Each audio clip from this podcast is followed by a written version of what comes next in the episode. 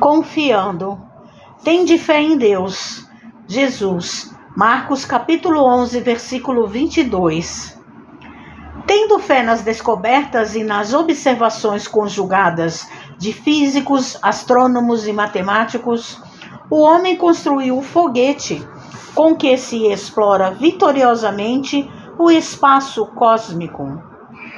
Tendo fé nas ondas eletromagnéticas, formou as bases da televisão que hoje transmite a palavra e imagem a longas distâncias, simultaneamente em todas as direções.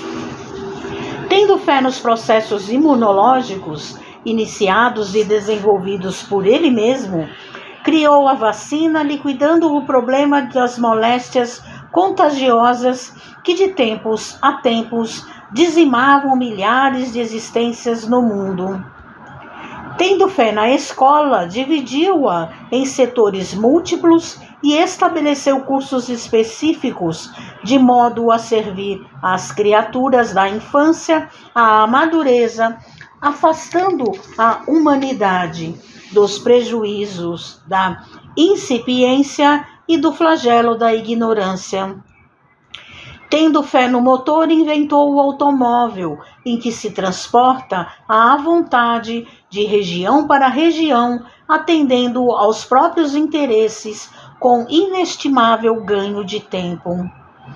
Assim também confiando nos ensinamentos do Cristo e praticando-os como se faz necessário, a criatura edificará a sua própria felicidade.